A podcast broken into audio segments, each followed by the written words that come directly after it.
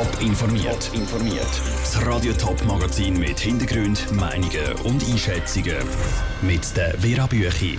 Warum die Karten der UBS im Prozess zu Frankreich trotz der Milliardenbuß nicht so schlecht stehen und warum die Pläne vom Bundesrat für einen weniger attraktiven Zivildienst zum Gerichtsfall könnten werden. Das sind zwei von den Themen im Top informiert. Umgerechnet rund 4 Milliarden Franken soll die Grossbank UBS zu Frankreich zahlen. Ein Gericht in Paris kommt zum Schluss, dass die UBS geholfen hat bei Steuerhinterziehung und Geldwäscherei. Peter Hanselmann aus der Top News Redaktion, das ist doch eine recht herbe Niederlage für die UBS, oder? Also die UBS hat mit dem Prozess so hoch gepokert und jetzt hat sie halt verloren, auf jeden Fall mal in der ersten Spielrunde.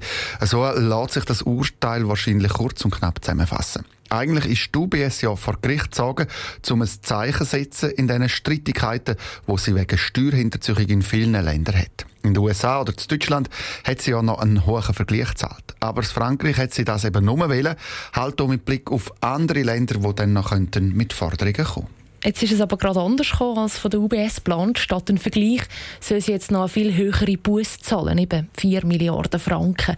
Wie verheerend ist das Urteil? Nur inhaltlich ist es noch nicht so verheerend, weil es ist ja eben erst ein erstinstanzliches Urteil und noch nicht rechtskräftig. Die UBS hat schon angekündigt, dass sie an die nächste Instanz weiterzücht. Und dort sind die Chancen auf den Freispruch intakt, meint der Wirtschaftsexperte Peter V. Kunz von Uni Bern. Ich bin nach wie vor relativ skeptisch, ob rechtskräftig UBS verurteilt werden weil mir hat eigentlich kaum je etwas gehört, was beweisen soll sein. Es sind zwar viele Behauptungen gesehen, mir hat aber nicht Bankkunden können präsentieren, wo die UBS angeschuldigt hat, mir hat kaum Züge gehabt. Aber, auch wenn das letzte Wort eben noch nicht gesprochen ist, für die UBS sind die finanziellen Folgen vom Urteil jetzt schon spürbar.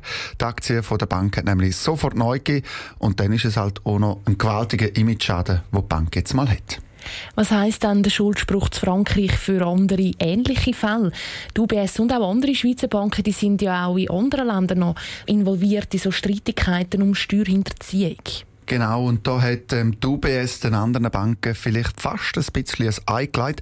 Auf jeden Fall sind jetzt andere Länder aufmerksam geworden, sagt der Peter Fakunz weiter. Dass sie Begehrlichkeiten plötzlich sahen, die sie vorher nicht gesehen hatten, dass sie sagen, voilà, okay, da kann man Milliarden offensichtlich äh, rausholen, wir probieren es auch. Insofern bin ich überzeugt, dass Behörden in Spanien, Italien und die anderen Länder das hier genau warten anschauen. Das ist die eine Seite und weitere Banken auf der anderen Seite überlegen sich in Zukunft dann genauer, ob sie vor Gericht kommen oder ob sie nicht doch lieber eben einen Vergleich machen, wie das zum Beispiel Credit Suisse oder auch die Zürcher Kantonalbank in der Vergangenheit schon gemacht haben. Danke Peter Hanselmann für die Informationen. Ganz nach dem heutigen Urteil muss die UBS nicht nur die Milliardenbuß zahlen. Die Richter wollen auch, dass die Bank Schadenersatz zahlt an den französischen Staat, und zwar fast 900 Millionen Franken. Der Zivildienst soll weniger attraktiv werden. Der Bundesrat hat am Nachmittag acht Massnahmen präsentiert, wie das soll gehen. Besonders zu reden gibt ein Punkt. Die Massnahme, dass Zivis mindestens 150 Tage absolvieren müssen. Der Fall könnte sogar zum Gerichtsfall werden. Lukas Lippert. Ein grosser Angriff gegen den Zivildienst schimpft der Zivildienstverband. Er hat berechnet, dass man im Extremfall fast 40 Mal länger Zivildienst leisten müsse statt Militärdienst. Dann nämlich, wenn jemand nur noch ein Weg zu leisten hat und dann noch zum Zivildienst wechselt. Damit werden die, die sich spät noch umentscheiden, bestraft, wie der Geschäftsführer vom Zivildienstverband Nicola Göpfert erklärt. Es ist so, dass in diesen Massnahmen nicht mehr jede dienstpflichtige Person die gleichen Möglichkeiten hat. Es ist so, dass der Zeitpunkt vom Gewissen gewichtet wird. Und je später eine Person ihren Gewissenskonflikt will kundtun, desto stärker wird sie eigentlich bestraft. Auch die Co-Präsidentin vom Zivildienstverband und grüne Nationalrätin Lisa Mazzone redet von einer Diskriminierung. Und das sage ich nicht zulässig. Darum überlegt sie sich, die Vorlage sogar bis zum Europäischen Gerichtshof für Menschenrechte EuGH weiterzuziehen. Dort erhofft sie sich gute Chancen. Das Menschenrechtskomitee von der EU sich schon dagegen geäußert hat, sehr klar, und gegen eine, eine Strafmaßnahme. Und mit 37 Mal mehr ist es, äh, mehr als, äh, es ist ganz klar. Europarechtsexperten sind da weniger optimistisch. Sie sagen, dass ein klarer Fall von Diskriminierung müsse vorliegen Und das sage ich bei dieser Vorlage auf den ersten Blick nicht gegeben. Auch der CVP-Nationalrat Alois Gmür hat keine Bedenken, dass sich der EuGH gegen die bundesrätliche Vorlage stellt. Es war immer so, gewesen, dass äh, wir mehr Dienste müssen leisten im Zivildienst. Im Zivildienst ist es auch viel angenehmer. Man hat Bürozeiten, man ist am Abend daheim. Und von dem her sehe ich nicht, dass da irgendwelche Menschenrechte verletzt sind. Die Vorlage muss jetzt aber zuerst noch durchs Parlament kommen. Dort dürfte es aber gute Chancen haben. Die bürgerlichen Parteien sind geschlossen dafür. Der Beitrag von Lukas Lippert. Der Zivildienstverband hat auch angekündigt, dass er bei einem Ja vom Parlament das Referendum ergreift. Das Schweizer Stimmvolk dürfte also auch noch über den Zivildienst abstimmen.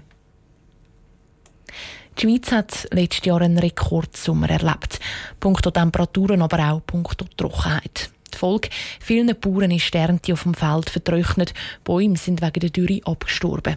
Und jetzt ist es schon wieder ungewöhnlich warm und trocken. Gibt es schon erste Probleme wegen dem Wetter? Der Beitrag von Michel Leckimann. Jemand, der am Wetter ausgesetzt ist, sind die Bauern. Dass das Getreide auf ihren Feldern wachsen kann, braucht es Wasser. Aber der Regen der ist bis jetzt grösstenteils ausgeblieben. Darum bleibt die Situation bei den Bauern angespannt, sagt der Ferdi Hodl, der Geschäftsführer vom Zürcher Bauernverband. Er hofft gleich mal auf Regen. In der Summe von der Betrachtung vom letzten Jahr noch sind wir selbstverständlich angewiesen für einen guten Grundwasserstand, für, für einen guten Wasserhaushalt in unseren Flächen. Es ist im Moment nicht problematisch, weil wir im Januar Niederschläge hatten. Aber es ist auch nicht so, dass man sagen können, es gibt eine Entwarnung vom letzten Jahr. Für die Feldarbeiten, die zum Teil schon angefangen haben, ist es sogar gut, wenn es schön ist, sagt der Ferdi Hodel weiter. Die Winzer die haben keine Sorgen wegen dem fehlenden Regen, dafür, weil es schon jetzt so warm ist sagt der Inhaber vom Weingut Wolfer Zweifelden, der Martin Wolfer. Wenn es so warm ist, kann es sein, dass sie wieder früher noch austreiben. Und wenn es früher noch austreiben, heisst das, dass die Gefahr grösser ist, dass es Frost gibt. Dann treiben es vielleicht im ja, März, Anfang April schon aus und dann kann es halt immer noch Frost geben ja, in dieser Zeit. Das ist das, was wir nicht wollen. Weil der Frost der würde eben nicht die Reben sterben Neben den Feldern der Bauern und den Reben der Winzer sind auch die Bäume von Stadtgrün Winterthur der Natur ausgesetzt. Der Beat Kunz, der Chef von Stadtgrün Winterthur, sagt, es sei bis heute nicht klar, welche Bäume die Trockenheit vom letzten Sommer überstanden haben.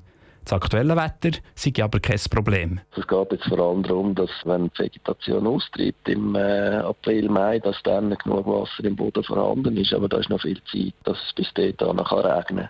Die andere Seite ist, wir sind ja für den Wald verantwortlich und dort ist gut, wenn es im Winter nicht allzu nass ist, die Holzerei. Die ganz grossen Probleme gibt es also bis jetzt weder bei den Gärtnern noch bei den Winzern oder den Bauern. Alle hoffen sie aber, dass es im Sommer oder lieber schon im Frühling regelmäßig regnet.